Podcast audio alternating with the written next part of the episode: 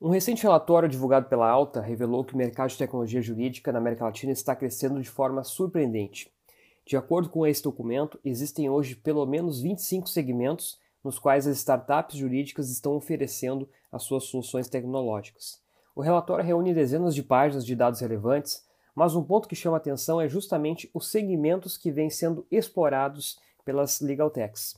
Segundo esse reporte, soluções de automação de documentos, legal analytics são hoje o foco de atenção das startups jurídicas, com 48% e 38% respectivamente. Em seguida, vem soluções focadas em legal operations, gestão do ciclo de vida dos contratos, acesso à justiça e pesquisa jurídica.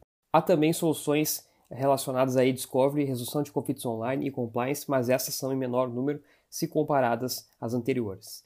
Outro aspecto trazido pelo relatório, pessoal, é que 70% das startups jurídicas estão oferecendo hoje soluções integradas. Basicamente, essas empresas estão apostando em plataformas com múltiplas funcionalidades, múltiplos serviços para atender os mais diversos clientes, as mais diversas dores a partir de um único local, uma única interface, portanto.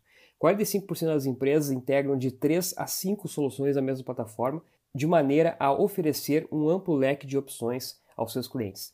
A tendência de oferecer soluções integradas a propósito não é uma exclusividade da América Latina.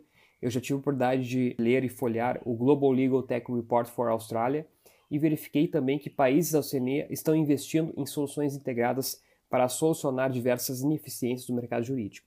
O Latin America Legal Tech Report contou com a participação de países como Brasil, Colômbia, Equador, Argentina, Chile e Peru, e o levantamento teve também o apoio da Associação Brasileira de Lautex e Legaltex.